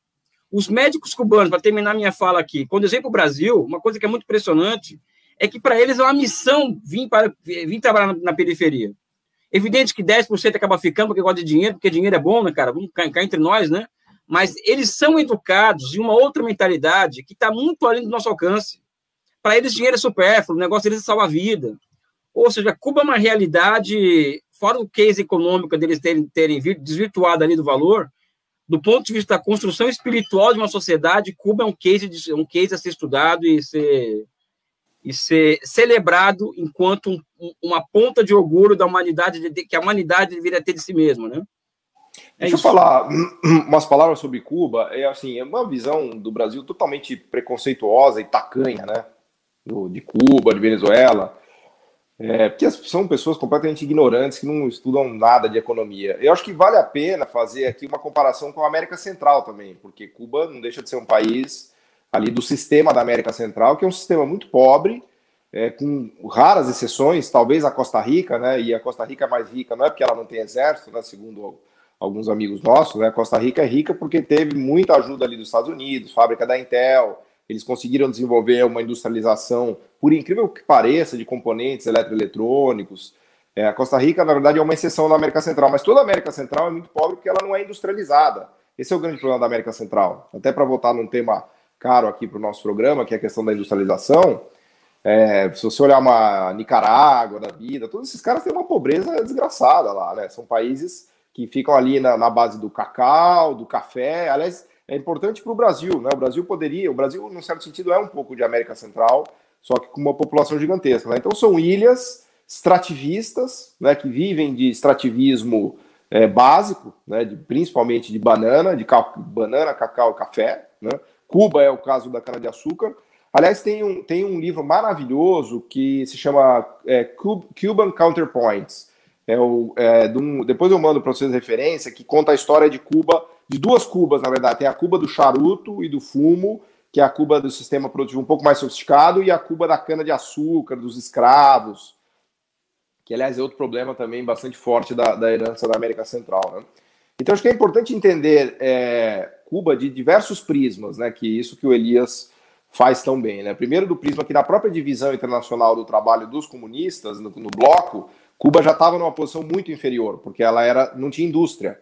Então era, obviamente, a peça do sistema de menor produtividade. Né? Não preciso ficar repetindo aqui que todos nós é, sempre destacamos a importância da indústria como motor de produtividade. Né? É, e depois ela sofreu um bloqueio violentíssimo dos Estados Unidos, né? que impede qualquer país de fazer qualquer coisa. E além disso, ela é uma ilha pobre da América Central, como muitas outras ilhas pobres. Né? Então, acho que é importante tentar ter uma visão crítica, né? Porque no Brasil, enfim, do jeito que a situação está, ninguém pense em mais nada, né? Mas só para fazer esse registro aqui também que. E eu ia pontuar também. É importante. ele... Acho que é importante a gente pensar como Cuba se vê muito isolada né, economicamente para conseguir inovar e expandir em cima do modelo que ela tem, pela dificuldade histórica da América Latina em criar um mercado comum. E isso criar aqui uma rede que, inclusive, poderia né, favorecer Cuba nessa em tentar melhorar e aprimorar o modelo dela, mas a gente nunca conseguiu fazer exatamente porque a América Latina sempre está querendo ser a boa aluna né, de qualquer teoria que venha do norte. E aqui a gente já falou várias vezes, e para mim um livro que me tocou muito foi o Confissões de um Assassino Econômico, do John Perkins, em que ele mostra detalhes sobre como vários presidentes da América Central, que é geopoliticamente muito importante, né, como vários presidentes da América Central foram depostos, isso já é conhecimento amplo e registrado, né, isso não é nenhuma novidade como os Estados Unidos atuou de maneira muito intensiva para bloquear né, qualquer formação de um elo muito forte dentro da América Latina. Então, América uhum. Latina e Caribe, né?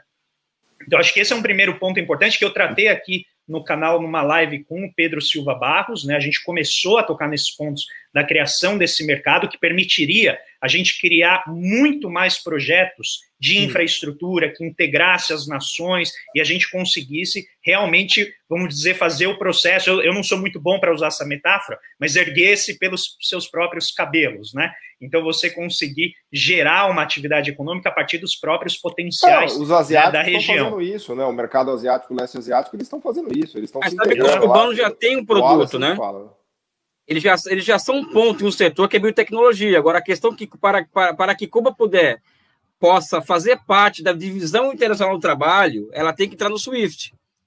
Ou seja, ela tem pedida disso. Ou seja, os países não podem fazer, não podem fazer receber serviço de Cuba de biotecnologia porque Cuba está fora do SWIFT. E qualquer país que fizer negócio com Cuba pode sofrer as sanções da lei, daquela lei Helms-Burton, ou seja, Cuba tem uma, ela construiu esse setor é, de biotecnologia que poderia garantir era de vida suficiente para sustentar o seu país. Só que, ela, só, que, só que os países não podem receber serviço de Cuba, a não ser de forma, de forma clandestina, via China. Por exemplo, é, Cuba e China estão agindo de forma coordenada no mundo hoje. A China com dinheiro e vacina e, e Cuba com médico, né? E, e, é, e a China que está financiando isso tudo. Cuba sozinha não poderia fazer isso. Não. Sozinha. A torta é direito. Faz, mas faz com vários meios, vamos dizer assim, né? Enfim, é, aliás, é uma dupla que está fazendo muito bem ao mundo hoje, durante a pandemia, é China e Cuba, né? Que pouco se sabe da ação articulada desses grandes, desses dois países socialistas durante, durante a pandemia, a ação delas na África e no, na periferia do capitalismo em particular, né? E a despeito, né, de toda a tentativa aqui que ocorreu a partir de 2012, ajudou muito o Brasil, principalmente nas regiões pouco desenvolvidas do país, né, nas áreas que né, o pessoal formado em medicina não queria ir trabalhar. Né? Então, a gente teve esse déficit enorme nessas regiões mais pobres. Até na época eu escrevi um, um post no meu blog, lá, o Barômetro, falando que o problema né, dos mais médicos era um problema de desenvolvimento regional, não tinha nada a ver com a saúde em si, né? Porque você não conseguia atrair as pessoas para ir morar nesses lugares. Pagar salário, né? Exato. Muita que desenvolver esses lugares né, para que você levasse não apenas médicos, né, mas todo um conjunto de serviços que a população necessita. E aí eu queria pôr um ponto aqui que eu acho que vai interessar muito quem nos segue, e aí eu já vou dar um, um, um, aviso, a gente vai ter no início de março a presença do nosso querido professor Luiz Carlos uh, Gonzaga Beluso, ele vai estar aqui falando com a gente sobre a União Soviética, vai estar aqui o Elias e o Paulo, a gente vai bater um papo sobre a experiência, ele teve uma experiência muito próxima, visitou a União Soviética enquanto ele estava lá, e a gente vai discutir certamente esse, esses elementos, né, das conexões entre os países que estavam, que faziam parte desse experimento, é, a gente isso quer, gerava. A gente quer falar aqui do eixo do mal, né? A nossa conexão aqui é Xangai. Não, é, não o, tá... Paulo, o Paulo, agora defendendo o Cuba, foi, uma, foi, foi um case, né? Porque entre nós, o Paulo ah, ele evoluiu absurdamente, cara. Não, e, não e, e, digo mais, eu sou fã de Cuba, fui mergulhar lá, puta lugar maravilhoso, fumei charuto, fui naquele hotel Xanadu, pô, país lindo, cara, para com isso. Então a gente vai ter esse evento, depois eu vou deixar mais informações para vocês, mas nós vamos tentar explorar mais o que, né, qual foi a experiência, o que deu certo, o que deu errado, o que, que a gente pode aprender com isso e também avançar nesse debate. Né? O nosso propósito aqui é justamente colocar questões que raramente aparecem né, na, na, grande imprensa e dificilmente vocês vão ver no típico canal né, que aparece aqui no YouTube quando vai discutir economia. Então, eu já quero encaminhar agora para o final, a gente já está com uma hora e vinte de live, então eu vou passar a palavra para vocês. Wallace, você está quietinho já há algum tempo, se quiser fazer algum comentário ah, já finalizar, vai lá. Não, assim, eu, eu acho que estava só ouvindo a aula de vocês sobre Cuba, entendeu? Eu acho que quando se trata de qualquer país, tem uma questão de, de se considerar a, a, a, geopolítica, né? as variáveis internas, a questão geopolítica. Eu acho que a questão geopolítica em Cuba com os bloqueios dos Estados Unidos e o fim da União Soviética. Cara, esse documentário é bem bacana, cara. Ele é um documentário que mostra assim, a evolução histórica de Cuba. Né? Ele também tem uma carga emotiva muito grande, porque a relação interpessoal que o cameraman ele constrói com os cubanos é bem bacana, né? Ele acompanha algumas pessoas. Eu acho isso bem, bem bonito, bem bacana, que vale muito, muito a pena é, assistir. E essa questão geopolítica, para tudo, por exemplo, a questão da Coreia, quando a gente começou a falar da Coreia, é sempre muito bem levantada, né? E aí, aí vem aquela questão, né, de se tomar sempre o cuidado de considerar e entender cada país dentro das suas peculiaridades, né? A, a, geopolítica, como é que ela atua, né? Cada país tem sua peculiaridade. Por exemplo, a ascensão da China foi importante para a Coreia para acender a chama do desenvolvimentismo novamente, né? O, o, o livro que a gente citou nesse, é, né? O, o, o developmental, developmental mindset. É, né? ele mostra muito bem, contou muito bem como que essa questão geopolítica foi importante para a Coreia pós 98. Com a crise, obviamente, as, as questões internas, mas tem uma questão que eu acho importante, cara, que há um consenso dentro da Coreia, né? Tanto é que logo depois da eleição, em 2000 e e, e, e seis, cara, eu acho, né? Acho que é 2006. Quem vai ganhar a eleição é um ex-presidente da Hyundai, um CEO da Hyundai, né? Que vai ganhar a eleição e vai ser presidente da Coreia, né? Em, em 2008 ele vai assumir a presidência, né? E vai é o primeiro CEO de uma empresa, né? De uma Shaibol que, Shaibol que ganha a eleição. Porque pós-crise 98 é interessante que há um consenso no país da necessidade de se retomar o desenvolvimentismo. O cenário geopolítico, a ascensão da China foi fundamental para isso. A China é um parceiro, mas ao mesmo tempo é um país que coloca a Coreia em sinal de alerta, porque a Coreia pode perder seus mercados com a ascensão das grandes empresas chinesas, entendeu? Isso é evidente, isso, né, cara? É evidente. Muito, Só pra, não é difícil perceber, né? isso que as grandes empresas sul-coreanas têm alavancado o investimento, né? O, o, o, quando eu coloquei lá, quando a gente colocou lá no blog do Paulo a reportagem sobre a Coreia ser o país mais inovador do mundo, né? É, eu coloquei também informações sobre o crescimento, mais de vez em plena crise da pandemia, o governo sul-coreano, o presidente Moon, anunciou um aumento de 18% do investimento em pesquisa e desenvolvimento no país. O Brasil cortou para o Ministério da Ciência e Tecnologia 76% dos recursos. Entendeu? 76%, meu caro o governo sul-coreano aumentou em 17% o volume de recursos Não, basta, basta ver hoje as duas maiores companhias de smartphones do mundo quais são? Huawei e Samsung. São as duas, as duas é, líderes do mercado mundial. Já superaram a Apple. Né? A, a, a, Samsung tem o privilégio de não sofrer os boicotes que a Huawei sofre. Aí vem entra a questão da geopolítica. Né? É, a, a Samsung não sofre e ganha mercado com isso. A Huawei né? Por exemplo, eu vi que a, ela perdeu um pouco de receita né, recentemente por causa desses bloqueios e recupera no mercado interno. Mas, geopoliticamente falando, é muito importante a gente levar em consideração esse cenário. Perfeito, Wallace. Paulo? Eu queria dar a última dica do, de livros aqui, que é o Mission Economy, da Mariana Mazzucato. Não sei se vai sair no português, agora vai ser lançado em março, uma economista que o Elias Jabur adora. Até o fim do ano sai. Ah, Mission, é, Mission Economy. E ela discute muito, né? Ela, ela tem escrito vários livros, o mais famoso foi talvez o Estado Empreendedor. Ela, na verdade, não tem grandes novidades ali, mas ela coloca a narrativa de um jeito muito fluido e muito inteligente, especialmente valorizando uh, o papel do Estado, né? especialmente em questões de, de empreendedorismo tecnológico. Isso vem aliado ao que ela chama de finanças pacientes, né? O André tem falado muito sobre isso, nosso livro. Um fã desse termo, adoro esse termo. Finanças pacientes, que é justamente o que o mercado financeiro privado tende a não ser, ele tende a ser muito impaciente, é o é, capital. É isso tipo que motel, o governo né? da China é, ele é paciente, ele deixa as coisas florescerem, ele não vai lá e bloqueia o financiamento antes do negócio estar pronto.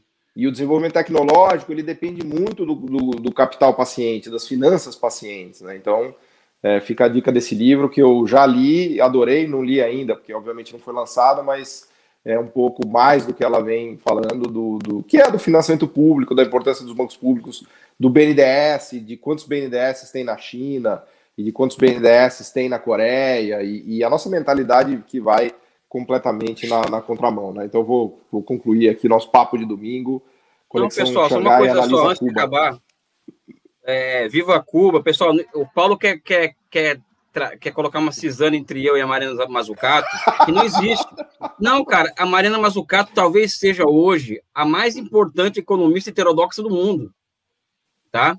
A grande questão que eu coloco é que o que ela chama de mission oriented, eu chamo de economia de projetamento. É, é a diferença de método. Não, a diferença de método, porque no meu método já está sub, tá, já tá subscrito uma estratégia socializante. O dela não né? Ou seja, ela tem resistência, ela, ela tem Mas resistência ela em perceber que esse lá, estado. Ela chega lá. Não, é, eu acho que não, porque ela é uma questão de método, ou seja, no meu método já está subscrito uma estratégia socializante. Ela não. Ela, ela tem uma visão weberiana de Estado. Eu não tenho essa visão. Tá. Né? Tem uma outra visão de Estado. Né? Então, existem questões. A, minha, a, a, a, diferença entre eu e ela, quem sou eu perto dela, né? Mas existem diferenças de método, de, de, de observar o que é Estado entre eu e a Mariana Mazzucato. Agora, eu confio a ela a mais importante economista heterodoxa do mundo atualmente. Tá? Então, meu problema com ela é de método, é de parte fria, é de ponto de partida, e, e do que está subscrito em cada na forma de observar a realidade dela e minha, né? Então, não tem nenhum problema entre eu e ela, tá? Coisa do Paulo, tá? Abraço, Cara, valeu, pessoal. Eu só quero não perder a piada, mas eu achei uma sacada genial sua falar que, na verdade, aquilo ali é a economia do, do projetamento, claro, com várias qualificações, mas no fundo a gente pode fazer uma leitura rangeliana da Mazzucato, né? Que eu achei uma coisa incrível, eu não tinha pensado por essa prisma, né? Depois, para a próxima é live, eu queria, eu queria ouvir de vocês, né? Quem é maior, Mariana Mazzucato ou Danny Roderick? Nenhum dos dois, pô. Inácio Rangel. Elias não, Jabur. a questão que eu acho, bicho, desculpa, não, nem Elias Jabur na Rangel. Eu acho o seguinte, que. Agora o Jabur vai jaburar todo mundo, olha lá, vai lá. Não, a questão, a questão é que nós temos que valorizar o que é nacional, entendeu? Claro. Eu conheço muita gente. O mais importante é que ela, é ela está em, tá em, ela tá em evidência. Eu não eu acho que o Wallace Moreira. Não, não, não. Bressa e Beluso é, é, é imortal. É, não fala de gente mortal, entendeu? Sabe? O Wallace Moreira e Paulo Moreira, o André, por exemplo. Cara, não fica atrás, bicho. Eu não vejo nada, eu particularmente não vejo nada no Danny Roderick, pessoal. Eu não sei que as pessoas veem. Ficar corado por modéstia. Ele usa econometria.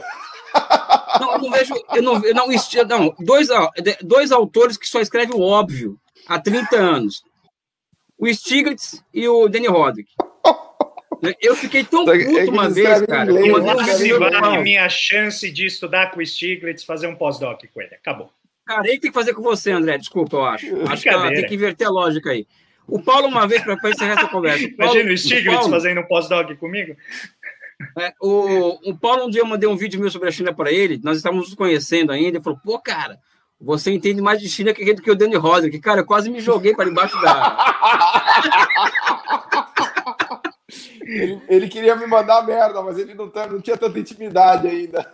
O Elias vai agora, ganhar uma vinheta. O Elias vai ganhar uma vinheta. Profeta Elias, carruagem é, de então, fogo cara. vai ter. Vai ter a carruagem não, de fogo. Questão do, é a, a questão do Rangel, pessoal. Plasta, destruindo os ícones, destruindo o pensamento médio, como diria o Tom Zé. Boa, boa. Não, mas, eu, mas o Danny Roderick, o Stiglitz é pensamento médio econômico, desculpe, a Semoglu, é, é, é pensamento médio.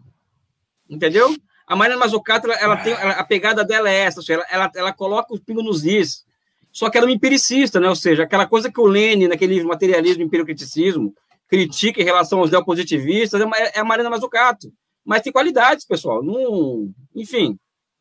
É o Elias Filósofo Elias, Você tem algum livro para sugerir sobre a forma chinesa de fazer projetos, além do seu? Ou o seu já é um bom um bom Cara, a questão é a seguinte: é, não é que existe a forma chinesa de. Obrigado, André. que o Elias ele fica emocionado. Vamos lá, olha, Elias. Não, não fico, não, cara. Mas é para ficar, lendo, você tem que ficar porque é um excelente livro, é fora de série. Eu tô lendo um livro agora que é do Barry Naughton, que é, um, que é o liberal mais sério que eu conheço e que é o cara que mais entende de China no mundo, acho, economia chinesa. Que é The Rise of China's Industrial Policy, 78-2020 que é um livro que ele lançou esse ano, 2021, sobre políticas industriais na China. Eu estou lendo um livro desse cara, que para mim é um liberal, mas ele é uma figura muito mais brilhante intelectualmente do que Denny Roderick. Vamos deixar a referência para a galera aí depois.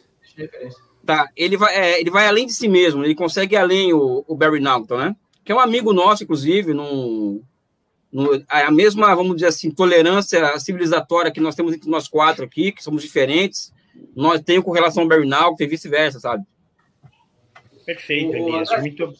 Só um segundo, só rapidinho, claro. Júlio. O Wallace tá é, do Elias ali também. Eu queria agradecer, cara. Ele chegou, chegou, cara. O Elias, eu, eu tinha comprado o livro dele, e aí, só Olha que a edição antiga. E aí, essa semana chegou, o Elias mandou para mim presente com uma dedicatória. Cara, fiquei muito emocionado. Obrigado. Eu queria fazer isso em público, tá? Então, eu deixei para fazer isso. Chegou, chegou essa semana, eu falei assim: vou deixar para fazer isso na live né? Porque assim é uma, é uma forma de me expressar meu carinho e consideração que eu tenho por você e a gratidão, cara, por, pela sua amizade. Obrigado. Você sente outras coisas, nós sentimos outras coisas um pelo outro também, que ninguém pode Não, saber, né? Essa, essas aí é da intimidade, entre quatro paredes, cara. Entre quatro paredes a gente, né, é só tudo. A, a, conversa Agora... tá, a conversa tá, tá indo por, a conversa tá indo por um caminho aí meio esquisito. Deixa eu só fazer um, um registro marqueteiro.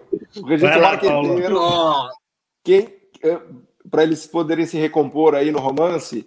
É, quem se matricular no curso, escuta aí, Elias, vai ganhar esse livro, um e-book PDF. É isso, Elias? É esse Exatamente. livro, né? Quem se esse matricular é, no nosso edi... curso, o Milagre da China, vai ganhar, vai ganhar esse livro como bônus. Segunda edição, é que é a revisada e ampliada, é isso? É isso, isso né? Tem mais artigos, entrevistas minhas, tá bem, tá bem legal. Boa, show de bola. Alguma coisa mais, gente, para finalização. Não, vamos deixar eles dois a sós aí, André.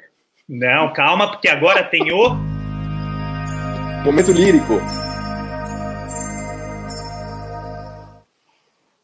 Pessoal, eu descobri umas ferramentas, então vocês me desculpem, tá? Vai ter um monte dessas.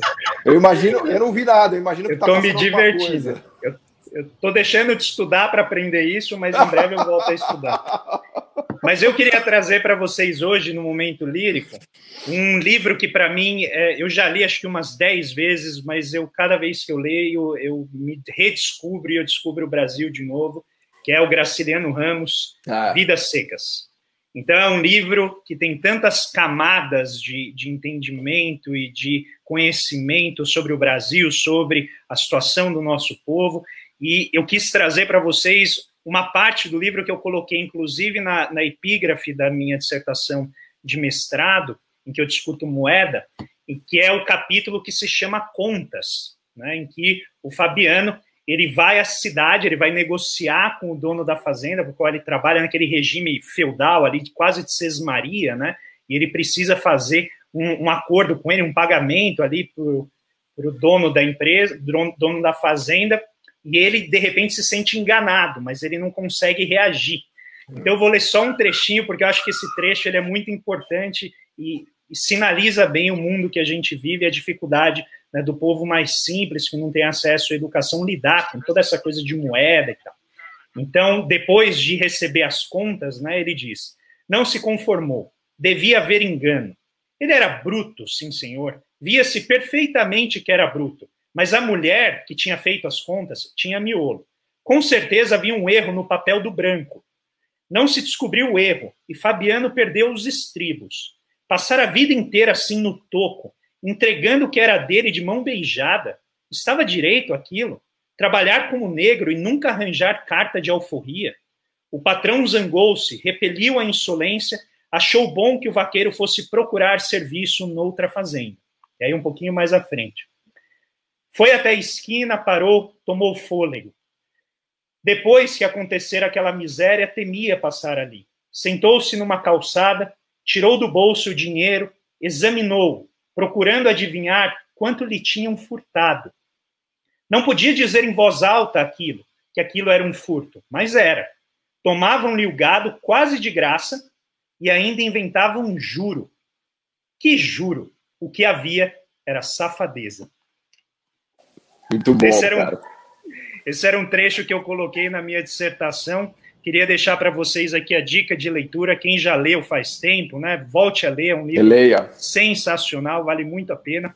Quero deixar um grande abraço aos meus queridos amigos, Wallace Moreira, Elias Jabur, Paulo Gala, os parceiros aqui né, no questionamento ao status quo, mostrar que o rei não apenas está nu, mas ele precisa né, buscar roupas novas e roupas que tragam o nosso povo né, mais para dentro do nosso orçamento público, mais para dentro da nossa vida em sociedade, com maior participação, com mais protagonismo.